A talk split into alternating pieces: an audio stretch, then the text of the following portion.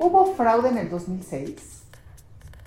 En, en, el 2006 no, yo creo que no hubo fraude. Lo que sí creo es que Felipe Calderón y el PAN se equivocaron. Deberían de haber contado los votos uno por uno, diez veces. Para llegar con legitimidad y decir ahí. Y para, para calmar y para, pues había alguien herido, ¿no? Con una diferencia punto cinco, este, o sea, había, ¿no? Ese talante democrático panista se les olvidó en esa ocasión. Todavía o alguna vez eh, recientemente has sentido que no te escuchan como escuchan a los hombres? Sí, la política es, es una cosa todavía muy entre hombres, muy, muy entre ellos. Consciente o inconscientemente, el cambio cultural, pues ahí va, ¿no? Ahí va, por lo menos estamos y somos un montón, ¿no? Y hay que tomar decisiones con nosotras. Pero sí se escuchan mucho entre ellos, es muy impresionante. ¿Candidata a la presidencia?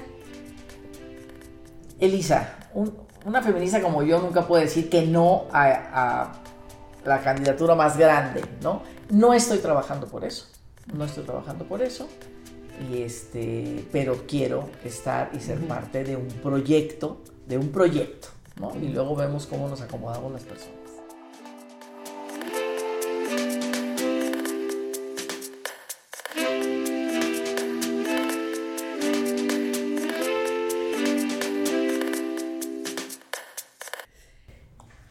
Que nos acompañen. Bienvenidos, bienvenidas. Hoy platicaremos con una mujer que ha sido pues de las pocas mujeres candidatas a la presidencia. Porque ha sido muy poco al final del día. Patricia Mercado, ¿cómo estás? Muy bien. Qué gusto. Encantada de estar contigo. Estaba, eh, estaba preguntando ahorita qué, qué número de mujer te había tocado ser eh, como candidata a la presidencia de la República Estamos recordando que primero fue Doña Rosario. Doña Rosario, dos veces. Dos veces, sí. Después Cecilia Soto. Después en el 2000 no hubo ninguna mujer. Ninguna. Y luego en el 2006 fui yo, exactamente. Yo siempre he dicho que las mujeres, para llegar a un lugar, tenemos que correr mientras los hombres caminan. Y eso a ver si, a ver si. ¿Tú qué, Patricia? A ver, dime, eres norteña. Soy norteña, soy de Sonora. Sí. Eh, pues mira, yo creo que primero con compromiso, ¿no? Yo desde muy 15, 16 años asumí mi compromiso por la justicia, eh, en ese momento relacionada con la teología de la liberación, una corriente política, ¿no? Comprometida con los pobres en, la Iglesia Católica.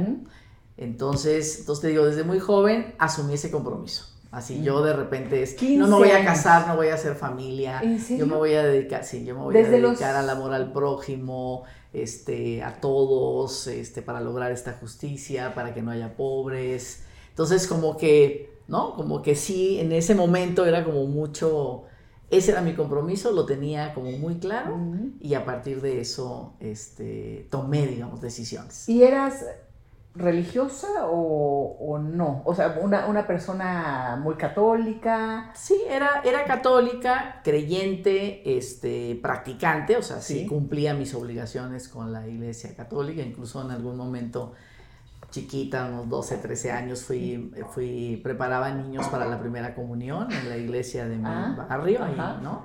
Sí, entonces por eso siempre estuve en escuela de monjas, ¿no? Por, por, por mi propia formación y ya las monjas de la preparatoria fueron estas, estas monjas que estaban comprometidas con esta la, teología, de la liberación, y entonces pues nos fueron como agarrando algunas que nos veían así, ¿no? Como, como inquietas en este sentido y yo fui una de ellas, lo cual agradezco que me, me formaron en esos tres años, me, me fortalecieron ese compromiso. Tú siempre fuiste en ese sentido una mujer de izquierda. Sí. Yo siempre, eh, sí, o sea, cuando entré a la universidad que venía de esa historia, pues inmediatamente me relacioné con grupos de izquierda. En ese momento venía ya la guerrilla, digamos, hacia, hacia abajo, cuando yo soy de Sonora, ¿no? Entonces la guerrilla pues estaba en, Sinaloa, estaba en Chihuahua, estaba en Centroamérica, la corriente de la teología de la liberación, donde participaban las monjas, pues sí era, digamos, o sea, comprometida con la justicia, comprometida con los derechos, ¿no? Y entonces, bueno, pues ahí, ahí fue donde me, me, formé y con claramente yo me relacionaba con esta gente de izquierda que eh, no estaba en la guerrilla, ¿no? Que estaba, que influía, digamos, en los movimientos estudiantiles en ese, en ese, en ese, en ese momento. Eh, y bueno, yo opté, o sea, me fui relacionando con estos grupos. En un primer momento me relacioné con, con militantes de, por eso yo incluso estuve, yo estuve en la campaña, en, la campaña del 82 de Rosario Barra de Piedra, yo fui su coordinadora en Hidalgo, yo fui su coordinadora en Hidalgo de su campaña porque eh, era, estábamos en el Partido Revolucionario de los Trabajadores, de, digamos, de ideología este, trotskista o de formación este, trotskista, en el sentido, digamos, de una, de una formación y de una corriente política pues muy, digamos, democrática, ¿no? E, es decir, no el socialismo este, autoritario, ¿no? Que violenta derechos, sino al contrario, es una corriente, digamos, que reivindicaba, reivindicaba el, derecho a la asociación, el derecho a la participación política, el derecho a la diferencia. No estalinista. No estalinista. era, la confrontación entre, ¿no? Esta idea de, la izquierda estalinista que se vuelve autócrata, eh, ¿no? Y, más, ¿no? En, avanzada, y el otro, el otro Claro, entonces a mí, entre las monjas, y luego este, que me, que me vinculé a estos grupos que me parecían interesantes en, esa, en, esa, en esa concepción, y, este, y bueno, pues ahí también digo, ¿no? Qué bueno que me formé ahí, porque ahí e, era una de las de las, de las propuestas políticas, yo ahí conocí el feminismo, ahí adentro, ¿no? porque precisamente, sí, muy jovencita, porque precisamente, digamos, al estar relacionados con una idea democrática, de inclusión, de justicia, de igualdad, pues obviamente el, el tema de las mujeres, pues fue un tema que para mí pues fue así como que me abrió los ojos de decir, ah, no, pues esto es lo que yo quería, o sea, por eso, de, por eso yo decía que no iba a ser familia, que no iba a casar, que no iba a nada, porque decía, ahí me van a, me van a, pues me, voy a quedar, ¿no? atrapada. Atrapada, exactamente, y esta, y esta, digamos, esta formación en, en derechos, en derechos de las mujeres, dije, ah, no, pues sí, o sea, sí se puede tener una familia y de todas maneras digamos, eh, eh, ser una mujer, ¿no? Que se emancipa, que estudia, ¿no? El conocimiento que tú decías hace rato, pues el conocimiento era muy importante. Nosotros nos, robaron el conocimiento, ¿no? O sea, como cultura de género, o sea, era como este, algo negado para nosotros. Fuimos conquistando el conocimiento y a partir de eso también, pues somos las mujeres que ahora somos. ¿Pensaste en algún momento ser monja? Sí, sí pensé. Pedí permiso para pero ah. una monja laica, o sea, yo, yo lo que decía es, no me quiero meter a una orden, sino una monja laica, que es más, yo le decía a mis papás, pues si ustedes no me quieren ver aquí, ¿no? En las, en las colonias populares, ok, pues me, me, meto a algún lado y me voy a África, me voy a otro lugar, este, pero no, no, no, no quiero que me metan en ese cajón de casarme con un agricultor rico en Sonora y tal y tal, y la familia, porque no quiero, yo, yo estoy comprometida con esto, quiero, quiero dedicar mi vida a esto, entonces pues quiero ser misionera, ¿no? Y este, pero no, no, no, no. ahorita me platicas, oh, me, me acordé también que en estas entrevistas que dije también una mujer formada esto como eh, eh, en el pensamiento de izquierda fue Tatiana Cloutier. Estaba yo platicando con ella y, lo mismo, ¿no? Ella pensó ser monja en algún momento, ¿no? no nos quedaba otra. es que no había de otra. o sea, no, había de otra, ¿no? Era, era muy impresionante en aquel momento, no teníamos derechos. ¿Y tu madre, tu padre, cómo eran? Mira, mi padre era un pequeño agricultor, este, empleado de Ban Rural, era inspector, inspector este, ahí en, en, Ban Rural, él se jubiló de ahí, o sea, en términos, digamos, de, éramos una familia clase, media, ¿no? Totalmente clase media. Mi, mi madre fue ama de casa todo, todo el tiempo, o sea, trabajo no remunerado, el trabajo doméstico que ella realizaba. Entonces, eso eran mis padres. Él era de, él era de Jalisco y mi madre de Sonorense. Y cuando tú les decías, yo quiero irme de misionera, era porque la opción para ellos es que te casaras. Claro, la opción para ellos es, yo terminé la secundaria y mi madre me metió en, mi colegio donde yo estaba un, verano a, tomar clases de taquigrafía y de mecanografía. Taquimecanografía. Para que fuera secretaria, para que estudiara para secretaria mientras me casaba. Y yo obedientemente estudié eso y tal, ¿no? Y pues en algún momento mi mamá vio a alguien que le dijo, ¿cómo que vas a meter a Patricia de secretaria? Es tan inteligente, tan esto, Gela, métela a la preparatoria. Gela, mi mamá se llamaba Rogelia y le decían Gela. Ajá. No puedes dejarla de secretaria. Entonces yo estaba de vacaciones, me habló y me dijo, oye, ¿te interesa entrar a la preparatoria? Le dije, claro.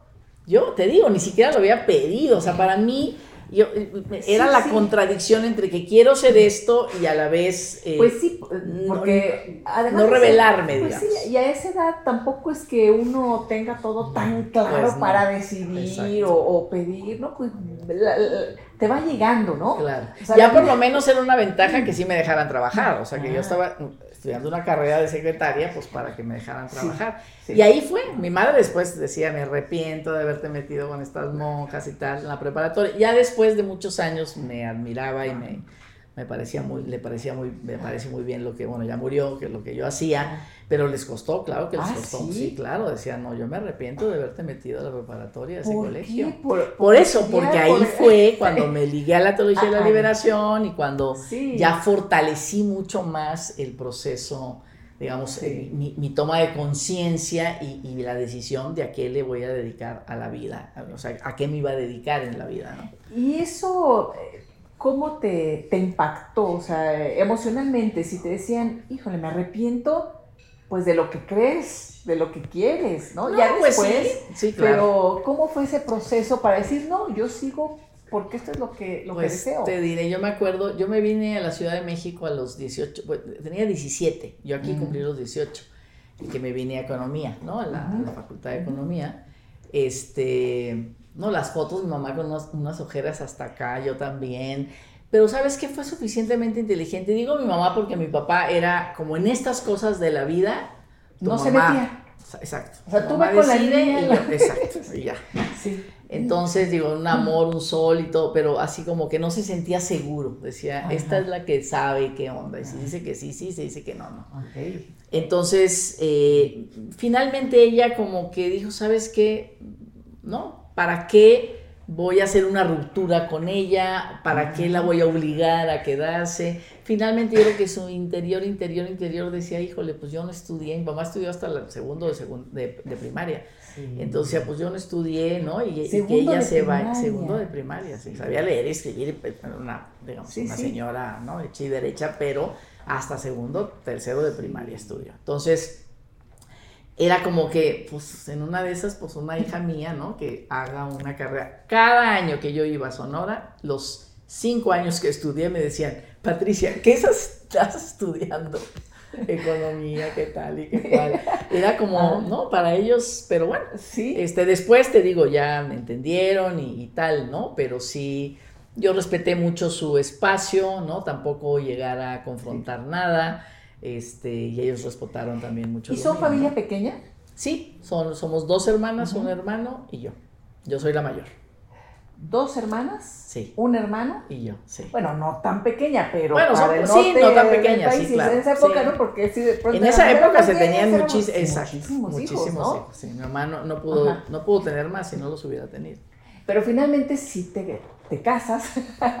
Sí. Decides que sí, que, que, se puede. Que se pueden las dos cosas, sí. Y, tener hijos y. Sí. No, no, no, mira, es que también las mujeres de izquierda no creas, o sea, había mucho fundamentalismo. Yo cuando llegué aquí, que ya venía liberada de que sí puedo estudiar, sí puedo comprometerme con la justicia, sí puedo mm, participar políticamente. Entonces está todo muy bien, ¿no? Pero en esa, en esa época, eh, me acuerdo una de mis compañeras me dice, Patricia, las mujeres revolucionarias no podemos tener hijos. Y entonces yo decía, bueno, estoy huyendo de los que me dicen que mi destino era tener hijos y vengo aquí y me dicen que no puedo tener hijos porque somos revolucionarios y hay que arrancar o quién sabe qué querían decir. Entonces sí, sí era, digamos, era, era difícil además para una provinciana como yo, ¿no? Que 17, 18, 19 años, que, que digamos, eh, fue cuando llegué aquí y me empecé, a, me empecé a relacionar y conocí el feminismo y tal, ¿no?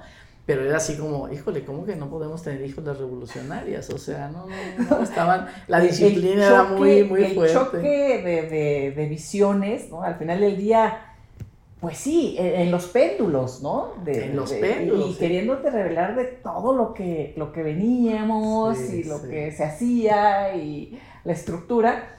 Y, y, tú dijiste, no, no, a ver, tranquilamente. No, y te digo que eh, además, pues sí, eran como muchos mandatos, ¿no? O sea, todas estas libertades de, de, de, por eso hemos peleado tanto que las mujeres podamos ser sujetos de nuestra propia vida y decidir para dónde, con quién, ¿no? Sí. Este, porque yo también le he contado, este, Lisa, que cuando yo perdí la virginidad, que fue a esa Amazonas a esa edad, el cuate me dijo, Patricia, no puedes ser virgen y ser revolucionaria. Entonces yo, ay, qué barbaridad. No, bueno, también, no, pues bueno, okay, obedientemente, ok. Y entonces ya de repente me pregunta, oye, pues qué pasó, qué sentiste, tal, ¿no? Entonces le digo, pues nada, no, yo estaba aterrada, verdaderamente aterrada. ¿Qué, qué historia es la de las mujeres, sí. además, eh, en donde te dicen, no puedes tener relaciones sexuales hasta que te cases, ¿no? Exacto. En una estructura así conservadora sí. y, ¿no? Por otro lado, no puede ser virgen si quiere ser revolucionaria. Digo, sobre todo las feministas ¿Cómo? jóvenes, ¿no? De decir, oye, o sea, esto se forjó, ¿no? Sí. Se forjó en un largo camino, ¿no? Ahora, sí. bueno, pues sí, obviamente la, digamos, la, el, el, los derechos que tenemos, el derecho a la educación, el derecho a la salud, a la participación política, al esparcimiento, al goce, a la sexualidad y tal y tal, pues trae otros problemas, ¿no? Tenemos problemas de trata, tenemos problemas de, ¿no? De, de, de, enfermedades de transmisión sexual, de embarazo adolescente, ¿no? O sea, entonces ahora estas nuevas generaciones, bueno, tienen que acomodar eso, ¿no? ¿Cómo también, lo acomodas? Pero venimos de historias, pues sí, de, de, no derechos, ¿no? De mucha represión, de mucha orden cultural. Tienes que hacer esto, esto sí. y esto y esto, ¿no? ¿Pudiste estructurarte, y, y vuelvo al tema emocional porque estaba yo leyendo, todavía lo estoy leyendo, ¿eh? sí. hace poquito lo, este, una amiga me lo mandó, el libro de Marcela Lagarde Ajá. sobre eh, el amor, ¿no? eh, los pactos eh, feminista, ¿no? Con, en toda, con toda esta ideología feminista, cómo debe ser el amor en un pacto de igualdad. Pero venimos de un choque entre que queremos ser modernas, como ella lo llama, y toda una cultura totalmente tradicional. Entonces nosotras mismas estamos en la contradicción constante, permanente. permanente. Claro. ¿Tú lograste sobrepasar esa contradicción rápidamente o no? Con una, sí. una, formación desde muy jovencita. Sí, sí, sí. No, yo creo que sí. O sea, que sí fuimos, este, yo, yo, por ejemplo, yo me casé una primera vez y me separé al año, ¿no? ¿A qué edad te casaste? Me casé a los 25, uh -huh. a los 25 años. Y entonces eh, me separé porque yo dije, ¿qué estoy haciendo? O sea, este no, no puede ser el padre. No, sí, en muchas ah. cosas sí. Pero dije, no puede ser el padre de mis hijos porque yo también, yo también quiero seguir con mi vida. Entonces necesitamos compartir. Y sucedieron cosas que dije, qué bárbara, Patricia. O sea, o sea, tenía una relación como de 8 años, ¿eh? No creas que así, ah, poquita. O sea, sí. tenía una relación, no sí. sé, como de 5 años.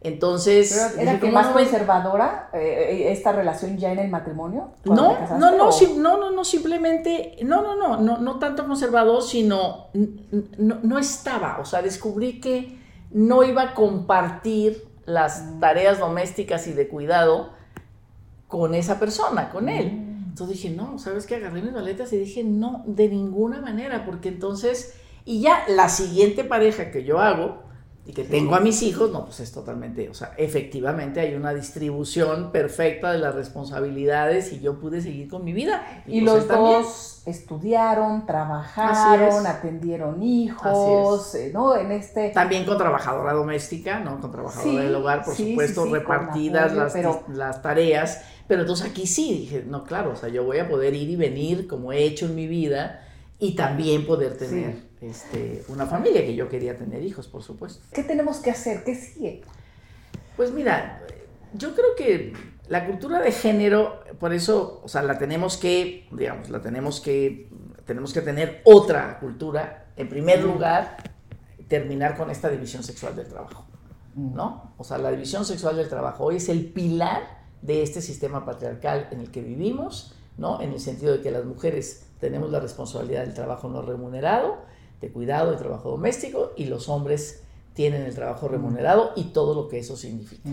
A través de sentencias, a través de legislaciones, a través de la movilización, ¿no? Que es que el movimiento feminista, digamos, en, en América Latina y en el mundo, pero hablemos de América Latina, este, resurgió, ¿no? Un movimiento en la calle. Eso lo habíamos vivido hace 40 años, sí estuvimos en la calle también, ¿no? Luego se institucionalizó un poco toda la agenda feminista con surgimiento de asociaciones civiles, profesionalizadas, especializadas y tal. Se masificó, Elisa, en los medios de comunicación. Se masificó en el sentido que fuimos un colectivo mucho más grande. Entraron las empresarias, las periodistas, las trabajadoras, las campesinas, las indígenas, se organizaron por sus derechos. Entonces se masificó ese movimiento, ¿no? Y ahora, digamos, se está expresando otra vez en las calles, digamos, con movilización, porque sí me parece que la violencia, o sea, que 11 mujeres mueran todos los días asesinadas, este, es una, es, es, es, por supuesto que la rabia es muy grande, ¿no? Entonces, eh, creo que eso es lo que sí detona este decir, no, no va a suceder esto, ¿no? Estas jóvenes que ya salieron, ¿no? Nosotros salíamos menos, digamos, pero estas jóvenes que ya salieron por sus derechos están siendo muy amenazadas en la vía pública, en sus trabajos, en la escuela, ¿no? Maestros acusadores, acosadores hemos tenido toda la vida, a mí me tocaron, ¿no? Este, pero ahora no están dispuestas. Entonces, eh, me parece que, pues, toda esa, digamos, toda esa agresión que ahora, este, pues, movilizó a estas, a estas jóvenes y finalmente movilizadas, unas más radicales, otras menos, lo que tú quieras, en los métodos, ¿no? Yo creo que la agenda está muy clara y es muy todas estamos de acuerdo con esa agenda, ¿no? La agenda. Ahora, los métodos, pues hay grupos que usan un método, otros que usamos otro, ¿no? Pero bueno, pues finalmente sí la, en la agenda estamos muy unificadas, ¿no? El tema del aborto, el tema de la violencia y tal, ¿no? ¿En qué momento decides que vas a entrar a la política? ¿O a quién conociste que te invita? Mira, este, o sea, en este compromiso social, que finalmente es, digamos, desde el lugar no de la representación popular, ¿no? Y la participación en un partido político, pero sí de la, de la actividad cívica, o sea, yo a los 15 años formamos un grupo que se llamó Juventud Amiga Trabajando Unida, ¿no? La JATU, este, con estas monjas en una colonia popular y tal y tal. Entonces, este, digamos, ahí decidí participar y participar desde lo colectivo, que ya es la organización, ¿no? Había una Biblia latinoamericana, entonces leíamos la Biblia, la interpretábamos, y, fortalecíamos nuestro compromiso por los pobres, en fin, ¿no? Entonces, eh, digamos, ahí decidí, o sea, ahí decidí que, ¿no? que, que, ese compromiso lo, lo, tenía y lo asumía. Y ya en la política política fue cuando llegué a la universidad, que me relacioné con el Partido Revolucionario de los Trabajadores, de Rosario Ibarra y tal y tal ¿no? En el sentido de, pues eso, sí, o sea, como que nos conocimos, ¿no? Me conocieron, me invitaron. Yo, pero te digo, pues son, hay como muchas, muchas formas. Yo estuve en la Universidad de Sonora, hubo una huelga, y este, fue cuando, cuando secuestraron, ¿te acuerdas? A la Patricia Hertz, esta historia de esta rica, ¿no? Que se enamora del que la el que la secuestra, que era un revolucionario de una organización revolucionaria en Estados Unidos y tal. Y, yo me parecía mucho a ella. Mm. Entonces, pues ya en la universidad me traían, hay un mito de que yo llegaba en limosina y que quién sabe qué, y que yo era como la Patricia Hertz, así me decían. ¿Ah, sí? Sí, Patricia Hertz. Entonces, este, llegó un momento yo decía, pues, pero también había como mucho de quererme ahora sí que tirar los perros, digamos, todos los dirigentes ahí de la universidad. Entonces yo dije, no, no sabes qué, este, me voy, me voy más lejos, me voy más lejos, no quiero que me traten así, no quiero esta de estar de esta manera con ellos. Yo, yo era muy neta, yo era muy neta, ¿no? De, este amor al prójimo, o sea, yo, muy comprometida, ¿no? De verdad. Yo creo que esa formación que tuviste te permitió poner esos límites, porque, eh, porque, digo, eres una mujer muy guapa y, y una jovencita, pues que atraía ahí. Claro, entonces este, todos me daban clases de, política, sí, me daban clases de política, pero en realidad querían otra cosa. Entonces dije, no, ¿sabes qué? Ahí nos vemos, ahí nos vemos. Entonces ya pues negocié con mi familia irme de Sonora, ¿no? Cuando me vine aquí a la, a, la, a la UNAM, ¿no? Y tuve una maestra de economía súper potente en el colegio y este dije, no, pues yo quiero, yo quiero ser como, ella, lo que ella dice, y entonces voy a estudiar economía. ¿Cómo ves ahora este momento en el que vivimos? Ahorita regresamos a, tu historia, pero es que eh, me parece muy fuerte y muy contradictorio lo que ahora escuchamos de el partido que se dice de izquierda eh, en relación a la militarización de la seguridad pública, em, la CNDH, eh, cuya titular es la hija de doña Rosario, diciendo no voy a meter ninguna acción de inconstitucionalidad de la reforma a la ley que aprobaron, que claramente es inconstitucional.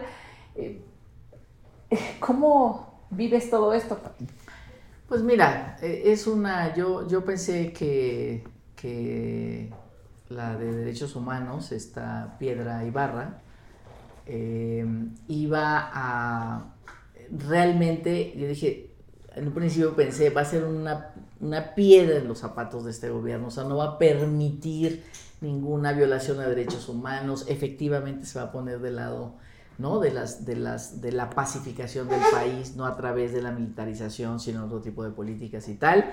Y bueno, ella llegó con ese equipo que venía trabajando desde Doña Rosario, llegó a la CNDH, pero ya lo sacó a todos, ¿no? Ya no están ahí.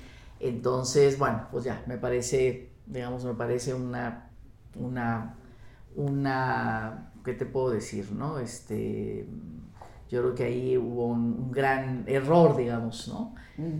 El, haberla, el haberla nombrado y todo lo que, todo lo que, pasó, y sí, es, es, es no hacerle honor a toda esa, a toda esa lucha, ¿no? Que, que, no es en contra de las Fuerzas Armadas, es, simplemente para que efectivamente no vuelvan, ¿no? No vuelvan a estar en la calle en labores, digamos, de seguridad pública con lo que pasó en aquel momento, que fue ahora lo que repetían muchas compañeras y compañeros senadores de la mayoría de Morena, decían, sí, no, ¿no? Decían, nos acordamos del 68, nos acordamos de Acteal, y nos acordamos de Ayotzinapa, y nos acordamos de tal, ¿no? Pero ahora tenemos un jefe de las Fuerzas Armadas que no va a ordenar esa represión. No, bueno. ¿No? Entonces, en primer lugar es, eh, seguramente, yo estoy convencida que no va a ordenar ninguna represión de ninguna de esas situaciones. Pero no pueden legislar a título personal. Exactamente, estás cambiando leyes, o sea, para siempre. Digo, no para siempre, porque las puedes cambiar después, pero... estás cambiando mecanismos institucionales,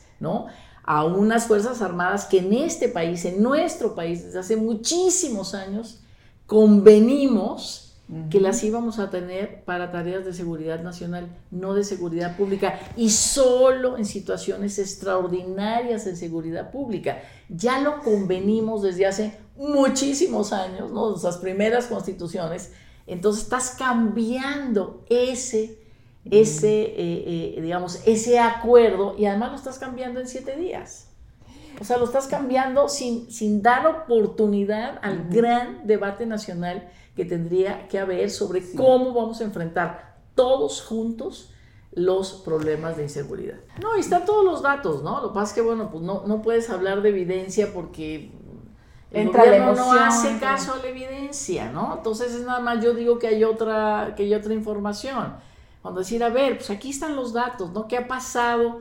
Bueno, los, los desaparecidos, pues ahí están las organizaciones de madres ¿no? De, que se han incrementado. este exactamente, y, y, que se han venido incrementando porque desde Calderón pues hemos tenido a las Fuerzas Armadas haciendo labores de, este, de, digamos, civiles, ¿no? Que, tenemos una, una responsabilidad. Entonces, además, yo creo que estoy segura, o sea, una de sus grandes apuestas era, ¿por qué la gente votó por él, por este presidente, cuando él decía, voy a sacar a las Fuerzas Armadas de las calles?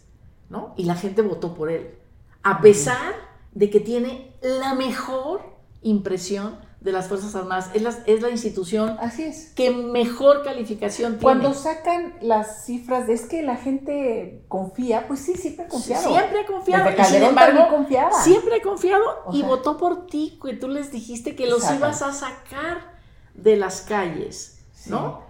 Exactamente tenía la misma valoración. Sí, sácalas porque no es su chamba, ¿no? Porque además, efectivamente, les, lo tenemos en la mejor impresión no hacen un match en esto, ¿no? No hacen un match para tomar estas para tomar mm. estas decisiones y bueno, pues ahora incluso tomar una decisión que es una votación, digamos, en términos de, una votación calificada de reformar el quinto constitucional, ¿no? perdón, el quinto eh, transitorio, ¿no? De la formación de la Guardia Nacional, este, para imponerle al siguiente gobierno pues la misma, pues la misma situación, o sea, ¿de dónde? ¿Por qué, por qué ese nivel de, de, pues sí, tenemos que decirlo, de autoritarismo, ¿no? De aquí se van a hacer las cosas como, como yo digo. Y efectivamente, estamos hablando del Ejecutivo. Yo dejo a las Fuerzas Armadas que reciben órdenes y hacen lo que tienen que hacer. No, no voy a hablar sobre eso. Estoy hablando del Ejecutivo, ¿no? Que está resolviendo, que va a mandar a 500 mil este, soldados a las calles de nuestro país para pacificar y que se queda con la prisión preventiva oficiosa. También, ¿no? No legaliza ni regula las drogas, ni el cannabis que podía, o sea, es decir, todos los caminos de pacificación distinto, está decidiendo que por ese camino no. Tú has vivido momentos muy complicados. Me imagino que por lo mismo eres optimista. de decir, todo pasa. o sea, son momentos en los que tienes que aprender y esto, esto va a pasar. ¿Cuál es el momento políticamente más doloroso o complicado para ti?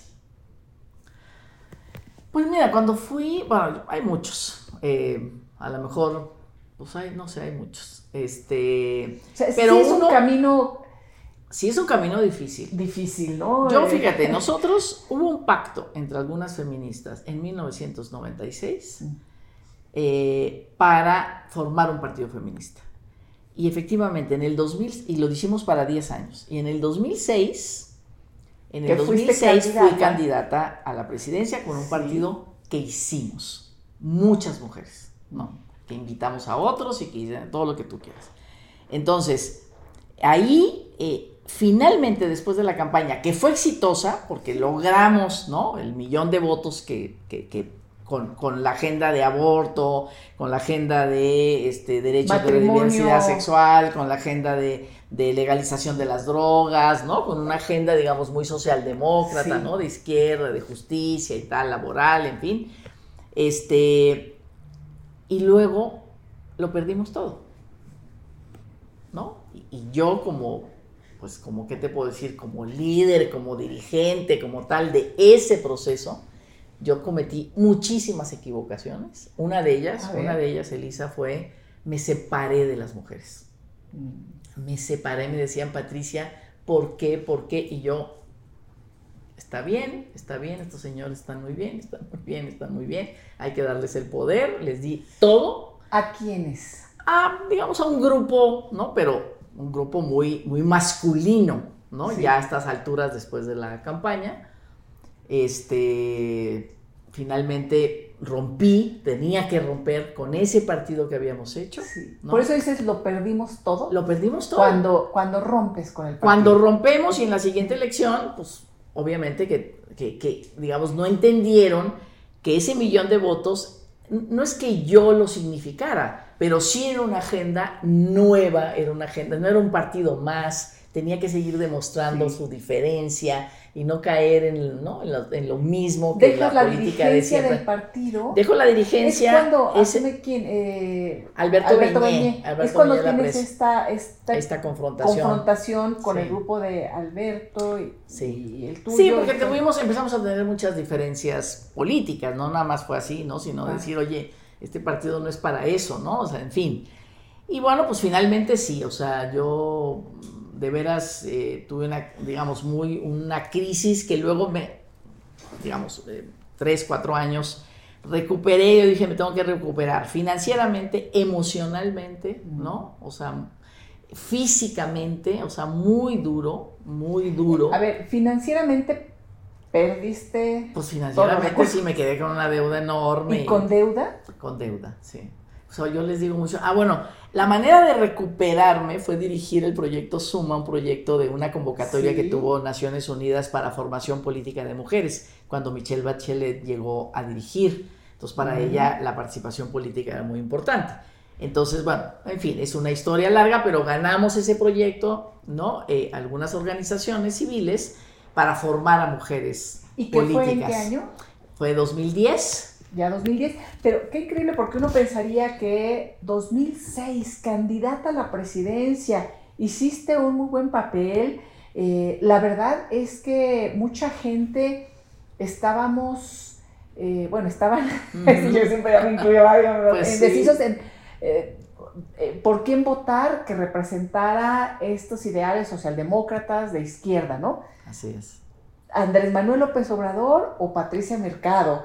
¿No? Eh, en fin, creo que representaste ahí una opción bien interesante y uno diría, pues de aquí para, para adelante, ¿no? O sea, o, ya ganó mucho, o ya es muy poderosa, o ya tiene mucho dinero, muchos recursos, y justo te sucede lo contrario, o sea, eh, financieramente emocionalmente y físicamente. Eh, financieramente te recuperas, emocionalmente. Sí, pues quebrada, pues quebrada. Entonces, por eso, por eso digo que, lo de suma, porque fue así de, a ver, yo, yo recuerdo que fui a ver a la presidenta del Instituto de las Mujeres en el 2000, pues haber sido eso, 2010, 2009, y le dije, a ver, o sea, yo necesito que tú me contrates, no tengo trabajo ni siquiera, no tengo trabajo, yo necesito que tú me contrates porque yo le quiero enseñar a las mujeres políticas lo que se debe hacer y te va muy bien y lo que no se debe hacer porque te va de la fregada. Y ya yo lo, soy, yo encarno eso. Entonces yo se los quiero regresar, y por supuesto, en conocimiento, pero también, digamos, en experiencia. ¿Quién era la titular? Rocío García Gaitán, que ya murió. Sí, Rocío García Gaitán. Entonces Marta Lamas y yo este, Marta dijo, yo te apoyo y entonces pues empezamos a dar estas conferencias, estos talleres en el país y en eso surge la, la convocatoria de, de ONU Mujeres, y entonces la entramos, la ganamos, yo dirijo ese proyecto durante tres años y fue, o sea, me recuperé. Pues fracasé en el sentido de que no sostuvimos el partido por todo lo que significó y bueno, te digo, eso es una esa es o sea, una rompieron así. Sí, sí, sí, rompimos. ¿Y para siempre? Hubo golpes, hubo violencia, hubo muchas cosas. Sí, sí, sí, para siempre. O sea, ¿quién golpea a quién? Pues yo te puedo decir que ellos contrataron porros en una asamblea que podíamos haber ganado y hubo violencia, incluso una sentencia del tribunal sobre eso, sí. ¿no? Entonces, bueno, eh, ya era muy, muy difícil. Finalmente, pues yo me fui, ¿no? Nos fuimos, nos fuimos muchos y eso se, se perdió, ¿no? Eso se perdió totalmente cuando, en fin, ¿no? Podríamos haber sido una alternativa muy, muy interesante, muy importante, ¿no? Eh, entonces, eh, pues sí, entonces te digo, ya después, pues ya me, me recupero en este proceso y digo, yo le estoy enseñando a las mujeres que hay que entrar a los espacios de toma de decisión, pues yo tengo que entrar a uno. Yo nunca había estado, nunca. Dije, yo tengo que entrar a uno. Y entonces fue cuando empecé como a dar señales de que quería ser la secretaria de trabajo de, de, la, ciudad. Ahí eh, te vuelves la secretaria del Trabajo y después la secretaria de Gobierno. Sí, sí. También sorprende porque para muchos dicen, no es que ¿De dónde, ¿De dónde sale esta secretaria de gobierno? Sí, sí, ¿no? Que no era del, del grupo realmente ahí cercano de, de, Mancera, por ejemplo, ¿no? Yo no lo conocía, no voté por él, ni hice campaña, no, no, no. no. Yo ¿Tú no votaste por él? No, no, no. No, sí voté por él ah. porque voté por el PRD. Ah. Entonces, incluso por López Obrador, o sea, digamos, voté por... La, la izquierda... Exacto, sí, de votar sí, pero no hice campaña, pues, ¿no? ¿Alguna vez votaste por el PAN? No. Nunca. Nunca. No he votado. ¿Por el PRI? Tampoco. Siempre, he votado, siempre he votado por la izquierda, sí. Sí. sí. Voté en el 2000 don por Gilberto, Don Gilberto, don Gilberto Gallardo. Gallardo que también se quedaron a Partido nada. Democracia Social a nada. El de la Rosa. El de la, fue el Partido Democracia ah, Social. Sí, y después, después el de la Rosa, pero no lograron registrar. No lograron el no registro, ¿no? Fue así como por nada. Sí, exacto. Eh, y entonces le, le hablaste a, a Miguel Ángel Mancero y él te habló. No, yo empecé como a tirar, ya estaba Salomón Chertorice, Ah, secretario de. Economía, y estaban ahí varios, entonces, pues yo, ¿no? A, como a que supieran que yo quería ser, siempre he querido ser secretaria de Trabajo, porque voy a ser que el trabajo es además la columna socialdemócrata de cómo se consigue la justicia, en fin. Este, y, claro, no me nombró, obviamente.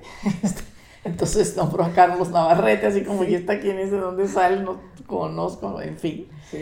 Y Carlos Navarrete es el único que renuncia al año.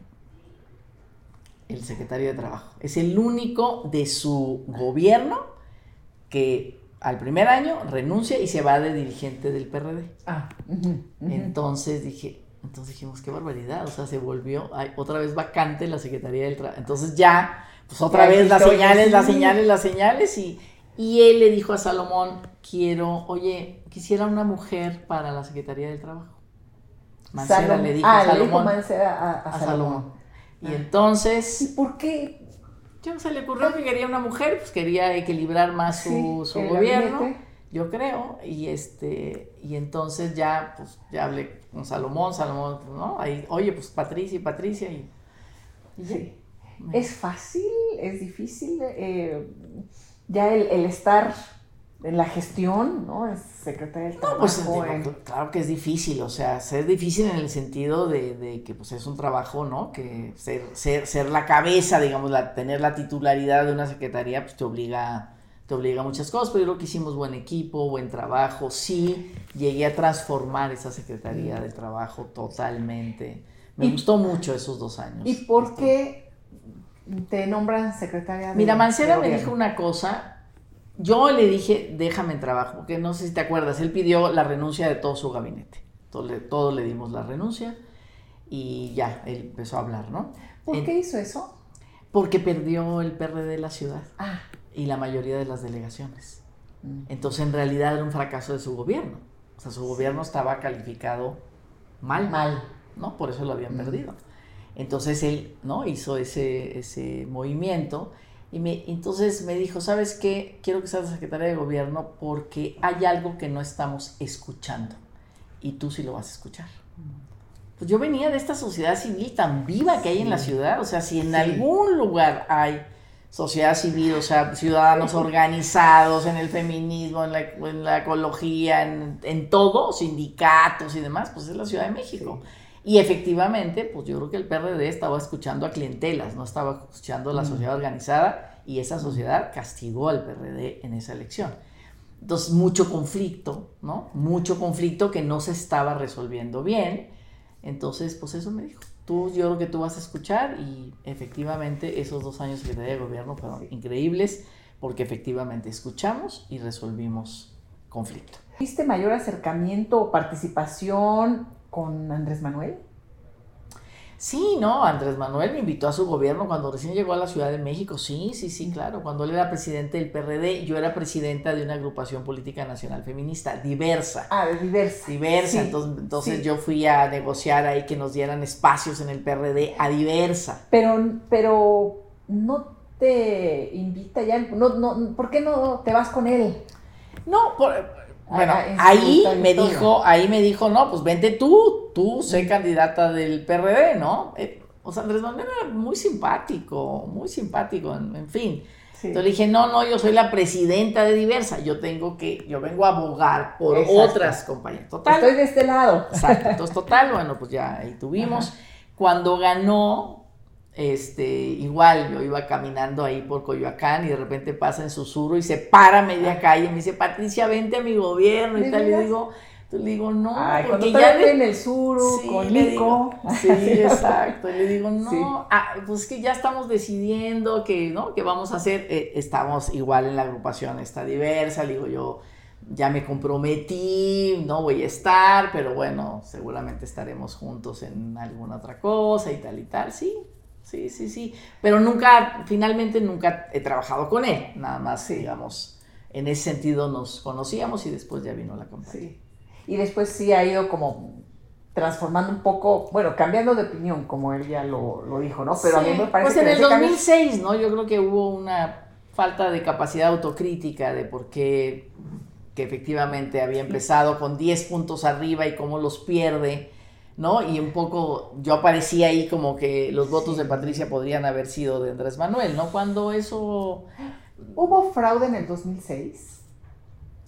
En, el 2006 no, yo creo que no hubo fraude. Lo que sí creo es que Felipe Calderón y el PAN se equivocaron. Deberían de haber contado los votos uno por uno, diez veces. Para llegar con legitimidad y decir ahí. Y para, para calmar y para, pues había alguien herido, ¿no? Con una diferencia punto cinco, este, o sea, había, ¿no? Ese talante democrático panista se les olvidó en esa ocasión. Yo creo que no hubo fraude porque creo que no solamente creo, digamos, está toda la evidencia que el Instituto Nacional Electoral pues, está, ¿no? todo el tinglado para contar los votos está, es fuerte, sólido, es la ciudadanía finalmente quien, quien lo hace, este, pero eh, yo creo que se debían de haber contado los votos. ¿Y en los debates cómo te sentiste? Fíjate que, no, pues muy bien, o sea, yo creo que tenía, te digo, un, buen equipo, teníamos nuestras convicciones. Pero los debates son muy tensos, ¿no? son formatos así que, digo, porque yo he estado de pronto en, moderación de ah, debates y son estructuras tan rígidas que se vuelve muy tenso para, para quienes están ahí eh, se ponen muy nerviosos, muy nerviosos. a mí siempre me dicen, qué valiente que estuviste en el debate. Digo, qué valiente. Todos fuimos valientes, todos estábamos nerviosos. A Roberto Madrazo se le cae una hoja y se, le, y, se desaparece del este porque la, la, va a recoger cuando dices, no, la función sigue. O sea, estaba, era un manojo de nervios ese hombre. Y así todos. Entonces le digo, no, no, no es la, la valentía mía, porque lo que tienes enfrente ¿no? Cuando estás además en una campaña así, pues lo que te entusiasma es la gente, ¿no? Ver a los ojos, tú les dices y haces claro. mítines y tal, y ver que tienes enfrente una reloj, ¿no? Es lo único que tienes, oscuridad y un reloj que dice dos minutos y luego dice uno, uno cincuenta y tal, uno... Es terrible, eso es lo que ves a la hora de estar hablando, ¿no? Sí. sí, no, claro que todos éramos, o sea, todos, este y, y, bueno, pues sí, el primero me fue muy bien, yo, me sentí muy bien, me sentí muy a gusto, me sentí muy cómoda, pero siempre les digo, también era parte del, del proceso, siempre les digo que pues me llevé un traje de mi closet, no me compré nada nuevo, este, no, me, me, me maquillé, me peiné en la mañana, este, estuve sola en un hotel con un amigo que es muy divertido y entonces pues ahí nos reímos, hicimos tal y tal. ¿no? Y el segundo ya no me fue tan bien. Mm. Fui muy impostada. Me pusieron un traje carísimo, me pusieron una gargantilla que me ahorcaba, llegó una maquillista, me peinaron, ah. estaba lleno mi cuarto, ¿no? Un desastre y, no me fue tan bien. Y eso te iba a decir, cuando de pronto llegan muchos asesores. Sí. Y que, creen que dicen así de yo digo la neta. ¿no? Tú debes de decir lo que tú quieras independientemente de lo que te digan los demás y te... Hijo. Y después dices, no, tengo que ser yo.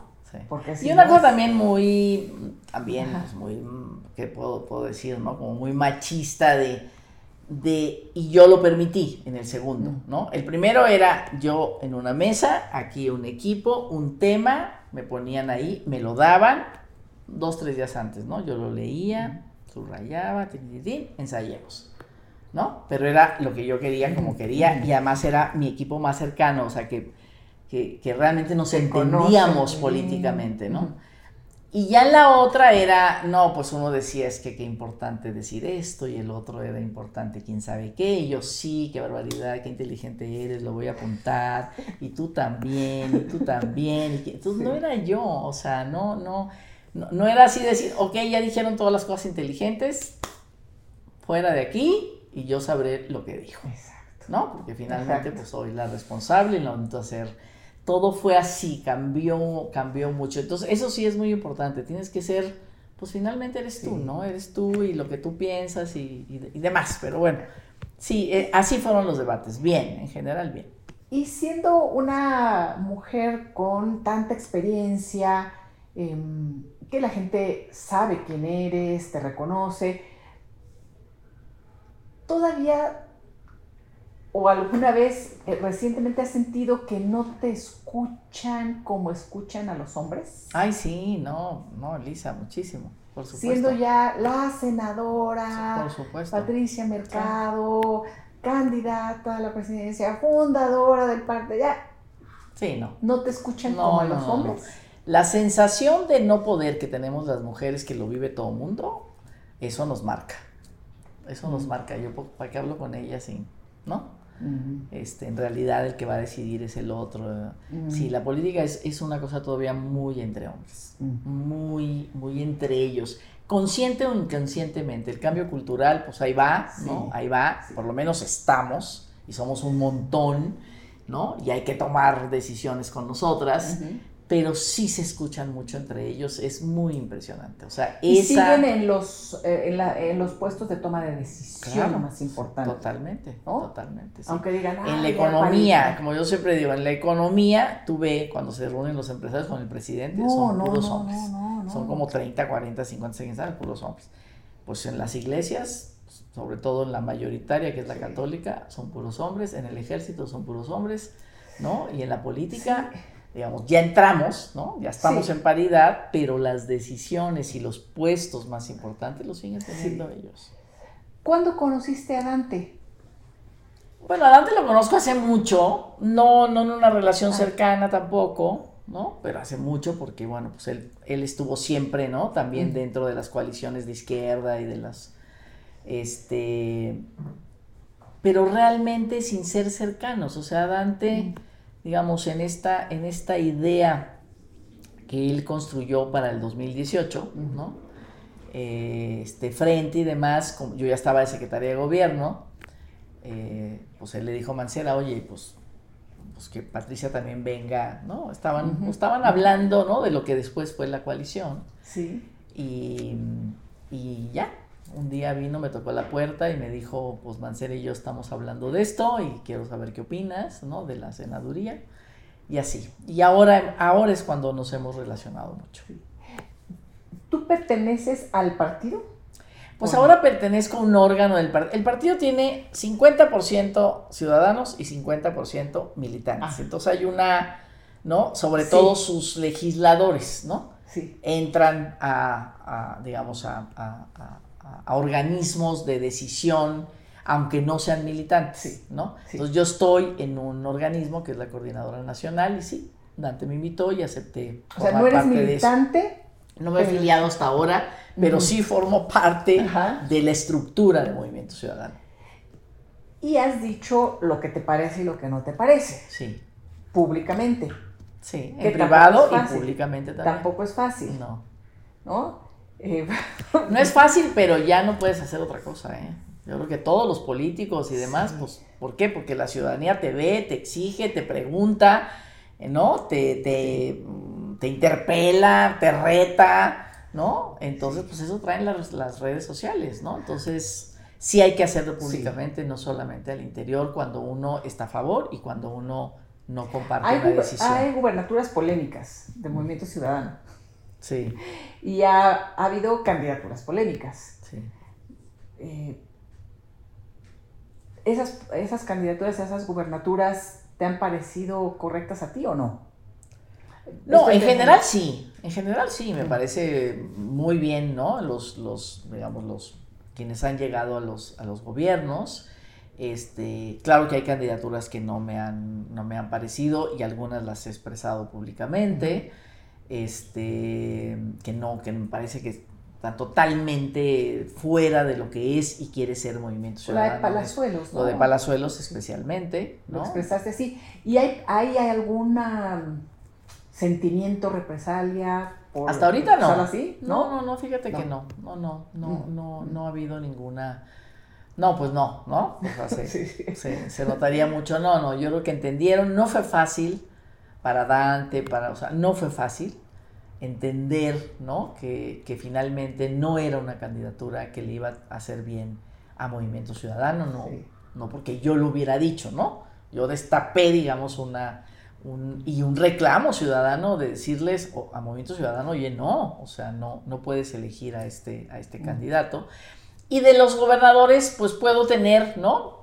Hay cosas que me gustan mucho y puedo tener diferencias en ciertos temas. Y bueno, pues también lo, lo digo, digamos, sin, sin ofender, que además yo no tengo un estilo de ofensa, sean míos, sean propios o sean ajenos, los políticos y los gobernadores y demás, o sea, no, no tengo un estilo de ofensa. O la ciudadanía que diga, oye, ¿por qué? Ahora, ¿no? Claro. No pero, sí, pero no es, claro, sí, sí me reclaman, pero no es el todo el nada. Digo, En esto no, en esto sí. O sea, me parece que en general la diversidad y la pluralidad es tan grande ya en el país que ni todo, ni todo sí, ni todo no, ¿Cuál tiene que ser la agenda del grupo o partido en el que tú quieres estar? Una agenda de justicia social a través de la defensa de los derechos laborales, ¿no? Del trabajo decente, impulsar la sindicalización, impulsar el, salario remunerador, impulsar, digamos, la seguridad social, ¿no? No podemos seguir teniendo esta precariedad, esta pobreza laboral que tenemos en este momento, ¿no? Las, las nuevas generaciones necesitan nuevos, un, como una nueva generación de derechos para, para, tener, ¿no? La, la, la, seguridad social y todo lo que esto significa ante los nuevos modelos. Entonces, para mí es justicia social a través de una política laboral, digamos, robusta, ¿no? Que vaya logrando mayor igualdad. Este, y, la agenda progresista. Y, la, y la agenda de libertades y derechos. Al mismo tiempo, con la misma contundencia, no primero esto y después esto, esto nos esperamos porque primero hay que lograr igualdad y después vemos si las mujeres deciden o no sobre su cuerpo, ¿me entiendes? Entonces sí, la agenda de libertades y derechos me parece muy importante, la defensa del Estado laico, ¿no? Este, como algo fundament, o sea, fundante también en nuestro país, ¿no? ¿Tú eres católica? ¿Sigues siendo católica? No, no, no, ya no. Ya no, ya no, no soy practicante, no, no Pero siendo una Cosa, eh, mm, ¿Eres laica? O sea, no, Digamos, no tengo ninguna religión, ¿no? No tienes religión, pero ¿crees en algo superior? No ¿Eres creo. Eh, espiritual? ¿Eres, no sé? ¿o no, no creo en algo superior, ¿no? Pero este, sí en la espiritualidad, digamos, de la gente, ¿no? En, el trabajo finalmente contigo mismo, en, en, una escala de valores. eso? E, ese, e, ese, cambio te pues costó? Pues como que lo fui, ¿no? Como que lo fui poco a poco dejando, sobre todo por estas posiciones de la jerarquía de la Iglesia Católica, pues contra las mujeres, ¿no? O sea, cuando se cuando se acaba su odio al socialismo, empieza su odio a las mujeres. Entonces digo, pues ahí necesariamente me fui alejando. Te tocó los dos, porque primero se lanzaron contra la teología de la liberación con todo, la jerarquía que llegó además muy de derecha en el Vaticano, y, ¿no? Se instaló ahí con, bueno, con todos, hasta ahora rompe Bergoglio. Sí. Pero de ahí sí, Sí, tienen mejores, pues más o menos, mejores posiciones. digamos que más la, la, la, ¿no? Esta idea jesuita de, por lo menos, no, pero es que los otros eran derechosísimos, ¿no? Era así. totalmente. Tremendo. Y se fue, lanzaron contra la teología primero. Bueno, la teología después, pues contra el socialismo, que efectivamente, digamos, el, el, el, estalinismo, pues sí limitó libertades, ¿no? La libertad religiosa, la libertad política, la libertad, de, muchas libertades, este, que fue lo que finalmente hace, ¿no? Logra simbólicamente la caída del muro de Berlín, o sea, la gente no pudo vivir, seguir viviendo en este sistema de, de no libertades y, derechos. Entonces la, jerarquía de la Iglesia Católica, pues ahí tenía un enemigo, ¿no? Porque no permitía que la gente pudiera vivir su, pues, su religiosidad o, ¿no? Como, como quisiera.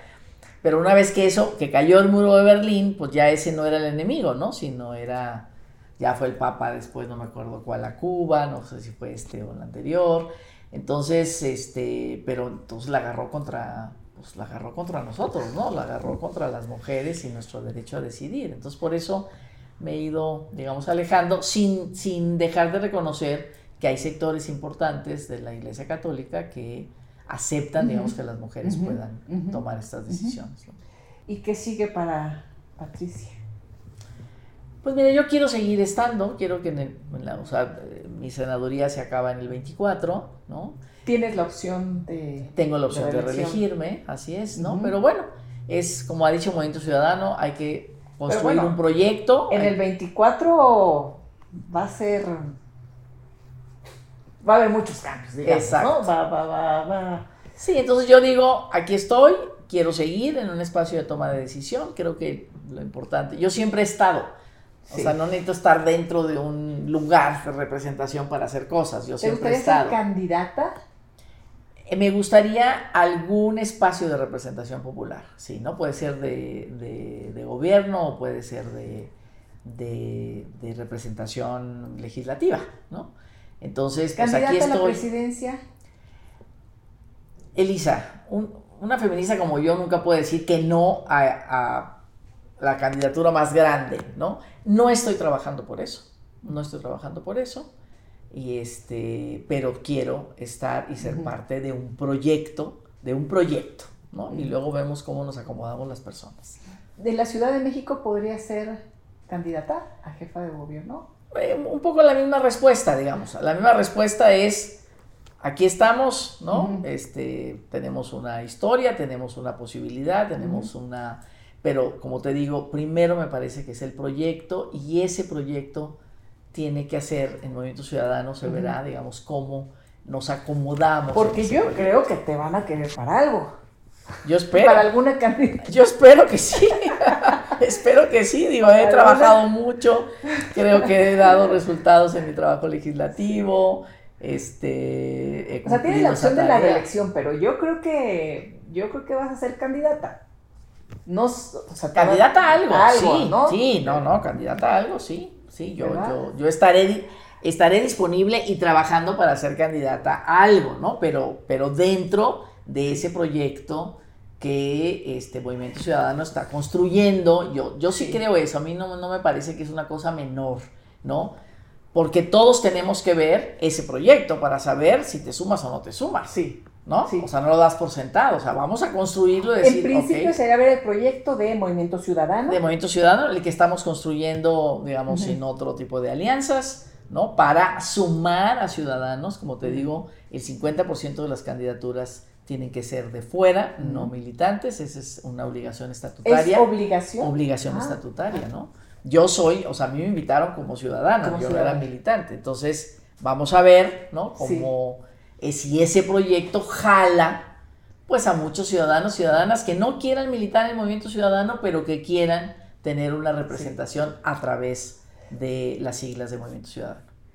Qué gusto, qué gusto, Patricia Mercado. Un gusto esta eh, conversación estaremos ahí muy pendientes y además, pues con esta visión tan, tan positiva de lo que puede ser, ¿no? Son, son momentos y los momentos pasan, ¿no? Sí. Eh, tú que has vivido muy de cerca la vida eh, política y social del país, que has vivido de cerca, pues tragedias tan desgarradoras como la pérdida de de, la desaparición de un hijo en voz de Doña Rosario y seguiste su, lucha, sus marchas, eh, la acompañaste a ella y a muchas más.